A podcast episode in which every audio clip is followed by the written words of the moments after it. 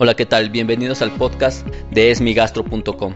En este podcast hablaremos acerca de las dudas que tienen todos los pacientes sobre las enfermedades del aparato digestivo, tratando de que toda la información que otorguemos sea de utilidad para ustedes. En este podcast tendremos varias secciones. En estas secciones abordaremos los temas gastrointestinales más importantes que hemos visto tanto en la consulta, que me han enviado a través de las redes sociales y obviamente de la información que desarrollamos para todos ustedes. Tendremos cuatro secciones. La primera sección es historias del consultorio. En esta sección hablaremos acerca de lo que vemos en el día a día en la consulta de gastroenterología que tenemos. Posteriormente, en la sección de consultas virtuales, hablaremos acerca de todas las preguntas que me envían a través de las redes sociales, las cuales los invito a consultar. Tenemos nuestra página de Facebook que se llama Esmigastro, nuestro Twitter que también se llama Esmigastro, en Pinterest con el mismo nombre y tenemos también un canal en YouTube en donde existen muchas enfermedades y sus explicaciones. Y obviamente el podcast a través del cual ustedes pueden descargarlo semanalmente y poder escuchar toda la información que tenemos para ustedes.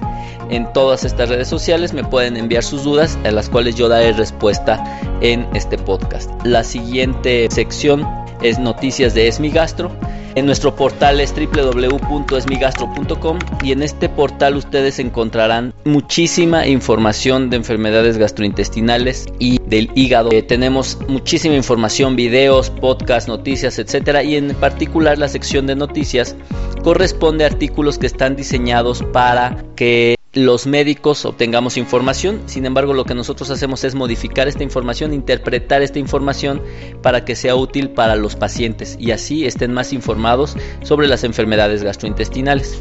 Y finalmente en la sección de mito o realidad hablaremos acerca de las creencias que tienen los pacientes en relación con algunas enfermedades gastrointestinales.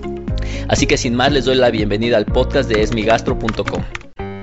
Bien, en las historias de consultorio en esta ocasión vamos a hablar acerca de una pregunta que me han hecho recurrentemente los pacientes en la consulta médica. La pregunta es, ¿por qué a mí no me sirve el omeprazol? Como saben, el omeprazol es un inhibidor de la secreción del ácido, es un medicamento muy potente y muy útil que en realidad ha venido a revolucionar el tratamiento de las úlceras, ya que antes incluso eran quirúrgicas y la mortalidad era muy alta en las personas que la padecían. Sin embargo, con el uso del omeprazol esto ha cambiado de manera significativa. Sin embargo, también debemos de entender que el omeprazol tiene distintas utilidades. Se puede utilizar para la gastritis, para la enfermedad por reflujo gastroesofágico primordialmente. Pero muchos pacientes toman omeprazol y no saben exactamente por qué no les funciona. Y bueno, aquí hay varias consideraciones. Lo primero que tenemos que saber es que a pesar de que el omeprazol sea un medicamento de venta libre, es decir, que ustedes vayan a la farmacia y lo puedan adquirir prácticamente sin ninguna limitación, esto no asegura que sea un medicamento que se pueda utilizar para todas las enfermedades gastrointestinales. Es decir, ¿por qué no funciona el omeprazol? La primera causa del por qué no funciona suele ser porque no está indicado, es decir, los pacientes no saben bien qué síntomas son los que le están ocasionando este problema y entonces quieren tomar omeprazol para la constipación, para el dolor abdominal, para los gases, para los eructos, es decir, para un montón de síntomas que no necesariamente tienen que ver con la utilidad que tiene el omeprazol. Entonces, lo primero es que seguramente lo están tomando por una cosa que no es necesaria. La segunda cosa es que puede ser que es una dosis muy baja. Casi siempre los medicamentos que son de venta libre están en una dosis menor. Son una dosis pequeña, entre 10 y 20 miligramos de omeprazol, que evidentemente no siempre van a resolver problemas, particularmente si estos son importantes, es decir, si el reflujo gastroesofágico es importante o si la gastritis es muy importante o peor, si tienen una úlcera, pues es probable que una dosis pequeñita no sea adecuada. La tercera causa por la cual el omeprazol no funciona es porque lo estamos tomando mal. El omeprazol debe tomarse en ayuno. A veces se los dan con los alimentos, después de los alimentos, entre los alimentos se hacen un lío en muchas ocasiones y lo que tienen que hacer es que deben de tomar el omeprazol o alguno de estos inhibidores del ácido como es el pantoprazol, esomeprazol, dexlansoprazol, etcétera, los deben de tomar en ayuno, es decir, media hora antes del alimento. ¿Por qué media hora antes del alimento? Porque si lo toman muy cercano al alimento, al desayuno, pues ya se liberó todo el ácido al torrente sanguíneo, al estómago, etcétera, y obviamente ya no va a funcionar o va a funcionar mucho menos. Entonces, se recomienda que el omeprazol o sus derivados se tomen media hora antes del desayuno. En aquellos pacientes que tienen síntomas extraesofágicos como tos crónica, por ejemplo, asma, neumonías, etc., en estos pacientes se recomienda una doble dosis y entonces debe ser media hora antes del desayuno y media hora antes de la cena. Sin embargo, si ustedes ven que no están respondiendo, preguntarse si, tienen la enfermedad que, que, requieren para tomar omeprazol, si lo están tomando de manera correcta y la dosis correcta. Pero si no están respondiendo, a pesar de que tengan la enfermedad, la dosis y la forma de tomarlo, tienen que acudir con su médico porque probablemente estamos hablando de una enfermedad que requiere una evaluación posterior o tal vez de algo más serio. Así que bueno, si sienten que no está funcionando su medicamento, la verdad es que lo mejor es tener una visita con el gastroenterólogo, quedarse tranquilos con qué es lo que está pasando y así poder tener un adecuado tratamiento. Bien, ahora en la sección de consultas virtuales me enviaron un comentario a través de una de las notas que publicamos en nuestra página de Facebook, que es www.facebook.com diagonal es mi gastro. Y aquí lo que me preguntaron es algo de lo que ya hablé o algo parecido a lo que hablé en unos episodios anteriores, es decir, que les diera una dieta para gastritis.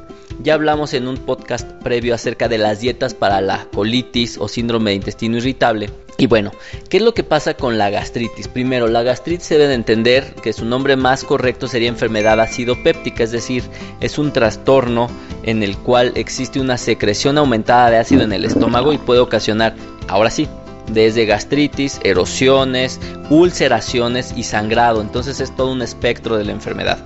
Existen muchas dudas sobre lo que realmente puede dar gastritis. En tema de alimentación, mucha gente piensa que es el chile, que si son los condimentos, etcétera, etcétera. Lo que sí se sabe es que la grasa, por ejemplo, es un alimento de difícil digestión. En ocasiones hace que el estómago retenga por más tiempo los ácidos o el alimento y de esta manera se formen úlceras o gastritis. Entonces, en estas circunstancias, pues probablemente lo único que podemos decir es que no es bueno consumir en abundancia alimentos o eh, que sean muy grasosos porque esto puede favorecer la gastritis. Pero en realidad lo que favorece la gastritis es el consumo de antiinflamatorios o analgésicos, es decir, la aspirina, el ketorolaco, el naproxen, el ibuprofeno, que es un medicamento que se utiliza muchísimo, estos antiinflamatorios son muy muy agresivos para la mucosa gastrointestinal y no importa que sean untados, es decir, en forma de pomada o inyectados, ya que mucha gente piensa que si no lo toma, pues no le va a dar el efecto de una úlcera o algo así y la verdad es que sí. Se sabe perfectamente que aunque sea inyectado o que sea en pomada, estos antiinflamatorios no esteroideos, como se denominan, pueden tener efectos adversos importantes. Así que bueno, también la otra cosa que favorece las úlceras y la gastritis son las comorbilidades, es decir, la diabetes, la hipertensión, la edad avanzada, las enfermedades pulmonares graves. Entonces en estos pacientes se tiene mayor riesgo de presentar gastritis o úlceras gástricas. La otra que es muy importante es el tabaquismo. El tabaquismo hace que no exista un adecuado aporte sanguíneo hacia el estómago y de esta manera existe algo que se llama isquemia, es decir, hay una falta de aporte de sangre a los tejidos y es más fácil que se ulceren o que se erosionen y que se formen las úlceras o la gastritis. Y finalmente existe otro de los factores que probablemente sea uno de los más importantes que es la infección por Helicobacter pylori. Esta es una bacteria que puede asociarse al desarrollo de gastritis y de úlcera y obviamente puede acabar en un evento de úlcera gástrica o duodenal. Si se dan cuenta no hemos hablado de dieta para nada porque en realidad la dieta prácticamente no interviene. La alimentación, si bien puede ocasionar síntomas, más bien es como el gatillo, ya está ahí una enfermedad de base, el alimento puede desencadenarlos, pero si ustedes están comiendo algo y les molesta, sin duda deben de acudir con el médico porque eso no es normal. E incluso pueden ser cuestiones tan sencillas o no complicadas como una gastritis, pero también pueden ser cosas muy graves. Por lo tanto, es muy importante que estén al pendiente de estos síntomas y no intenten opacarlos con algún tipo de alimentos. Obviamente si ustedes comen en abundancia, cantidades excesivas o con una gran cantidad de grasa que como comentamos puede favorecer el estancamiento de los alimentos, pues es probable que se sientan más mal. Pero más bien tienen que pensar si no están consumiendo medicamentos que estén favoreciendo la gastritis, si saben o no que tengan Helicobacter pylori, si están fumando evidentemente es importante y aquellos pacientes que tienen comorbilidades o están tomando anticoagulantes son estos pacientes los que tienen mayor riesgo de gastritis, pero más que de gastritis, de una úlcera. Por lo tanto, hay que tener muchísimo cuidado en estos casos. Bien, ahora en la sección de noticias de esmigastro.com, que es nuestro portal donde tenemos toda la información sobre las enfermedades gastrointestinales, el cual los invito a que lo revisen ya que ahí pueden encontrar toda la información. Hay veces que en Facebook no siempre se publica toda la información ya que tienen un algoritmo para difundir la información y a veces muchas personas no encuentran todo lo que nosotros publicamos, pero si ustedes entran a www.esmigastro.com pueden encontrar toda la información pero más aún si ustedes tienen un teléfono con Android pueden entrar a la tienda de aplicaciones, poner es mi gastro y pueden descargar nuestra app. Es una app gratuita en donde ustedes pueden encontrar toda la información y no se les va a perder absolutamente nada. En esta ocasión publicamos una noticia acerca de las gastrostomías y si estas gastrostomías mejoran la calidad de vida de los pacientes. Probablemente para muchos de ustedes sea un tema pues difícil o un tema que igual y no les interesa, pero las gastrostomías es algo en los que pues muchos seres humanos nos vamos a enfrentar, es decir, son enfermedades en las que por algún motivo ya no podemos deglutir. Puede ser desde cosas tan frecuentes como puede ser una embolia o un derrame cerebral. En estos escenarios pues ya perdemos la capacidad de deglución y muchas veces nos ahogamos, es decir, los alimentos se nos van hacia los pulmones y esto nos puede ocasionar neumonías de repetición. Hay veces que se pueden ocasionar tumores gástricos o tumores laringios, pulmonares, etcétera, en los que el paciente ya no puede deglutir. Y hay enfermedades degenerativas, algunas demencias, en las que el paciente ya no tiene capacidad para comer y bajo estas circunstancias pues es necesario realizar una gastrostomía. ¿Qué es una gastrostomía entonces? Es realizar literalmente un agujero en el estómago que sale hacia la piel, se coloca un tubo, el cual se queda fijado en la parte interna y externa y a través de ese tubo se alimentan a los pacientes. Como les decía, estos tubos por lo general pues se pueden ver grotescos, se oye como una medida exagerada, pero pues muchos pacientes lo necesitan para poder sobrevivir. Y e insisto, particularmente en los enfermos neurológicos, aquellos que tuvieron una embolia o un derrame cerebral es necesario. Y ha existido la duda de si realmente esto mejora la calidad de vida de los pacientes. Y pues lo que hicimos fue tomar un estudio publicado en la revista Clinical Gastroenterology and Hepatology, una de las revistas más importantes en Estados Unidos y en el mundo, y se analizaron a cerca de 100 pacientes a los que se les hicieron gastrostomías, algunas por medios radiológicos, otras por medios de endoscopía, y se evaluó cuál fue la calidad de vida. Y lo que se observó es que este tipo de intervenciones representa un problema para los cuidadores, ya que muchas veces no saben pues cómo cuidar estos tubos para que no se infecten, para que no se compliquen y también genera aislamiento social para los pacientes, ya que muchas veces los pacientes pues, pues, no quieren ser vistos con un tubo que les sale por el estómago y que evidentemente pues puede parecer muy agresivo visualmente para su entorno social. Y entonces lo que este estudio responde es que si bien es cierto las gastrostomías son útiles para mejorar el estado nutricional de los pacientes, es un hecho que no necesariamente van a mejorar la calidad de vida ni de los pacientes ni de sus cuidadores. Por lo tanto, pues tenemos que entenderlo, tenemos que apoyar a estos pacientes para que de esta manera pues se trate de evitar todas las complicaciones sociales, todos los problemas que se tienen en calidad de vida y de esta manera pues las enfermedades tan graves como las embolias y los derrames cerebrales pues puedan ser mejor atendidos y obviamente puedan tener una mejor calidad de vida. Bien, y finalmente en la sección de mito realidad hablaremos acerca de un mito que de hecho recientemente se ha podido aclarar de manera científica. Y creo que a todos les importa porque es una pregunta que se hace de manera muy recurrente en la consulta. Y es si el café empeora el reflujo gastroesofágico. Inicialmente les debo de decir que la gran mayoría de textos de gastroenterología, es decir, libros de gastroenterología particularmente son un poquito viejitos, si dicen que el café puede favorecer el reflujo. Incluso nosotros en varios podcasts lo hemos mencionado. Pero hay un estudio muy reciente que demuestra que ya después de analizar toda la información, toda la literatura actualmente, se sabe que el café no va a favorecer el reflujo gastroesofágico. Parece ser que todo esto es una creencia.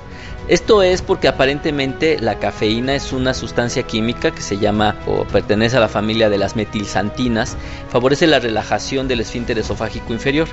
Piensen que el esófago es un tubo que en la parte final tiene una válvula que se abre y se cierra, se abre y se cierra, se abre y se cierra. Obviamente si se permanece abierta por más tiempo, en ese momento se empieza a regresar el contenido de los alimentos y el ácido y por ende da reflujo. Entonces, bueno, ese es el mecanismo que si nosotros lo estudiamos en modelos animales, en modelos experimentales, sí se ha demostrado. Pero ya en humanos se ve que no es el principal factor.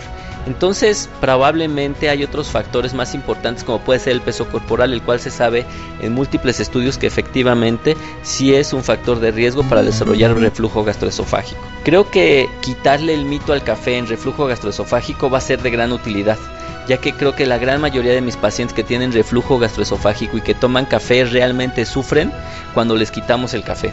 Entonces, bueno, si ustedes tienen reflujo y está bien atendido, está bien cuidado, no se preocupen, pueden seguir tomando su café. Probablemente la recomendación es que no abusen o que no tengan mucha grasa para que no aumenten de peso corporal, pero en realidad si ustedes tienen reflujo gastroesofágico y necesitan un café, no dejen de tomarlo. Pues con esto damos fin al podcast de esmigastro.com. Les agradezco mucho que hayan llegado hasta el final de esta emisión. Los invito a que si ustedes escuchan este podcast en su dispositivo de Apple, es decir, un iPod, un iPhone, un iPad, vayan a su icono de podcast, escriban es mi gastro y se suscriban. Así cada vez que nosotros publiquemos información ustedes la van a descargar de manera automática, gratuita y no se van a perder absolutamente nada. Si ustedes tienen otro dispositivo, un dispositivo Android, pueden entrar a la página que se llama stitcher.com o descargar la aplicación, se las deletreo es s Bajan esa aplicación, que es gratuita también, pues buscan dentro de la aplicación Es Mi Gastro e igual, descargan nuestro podcast, se suscriben y entonces cada semana ustedes van a recibir toda la información sobre las enfermedades digestivas. Los invito de todos modos a que revisen nuestro canal en YouTube, sigan nuestro Twitter que se llama Es Mi Gastro, en Pinterest estamos como Es Mi Gastro y si tienen cualquier duda pues no duden en comentarla, pueden enviarla y será un gusto responder a todas sus dudas. Nos vemos hasta la próxima semana.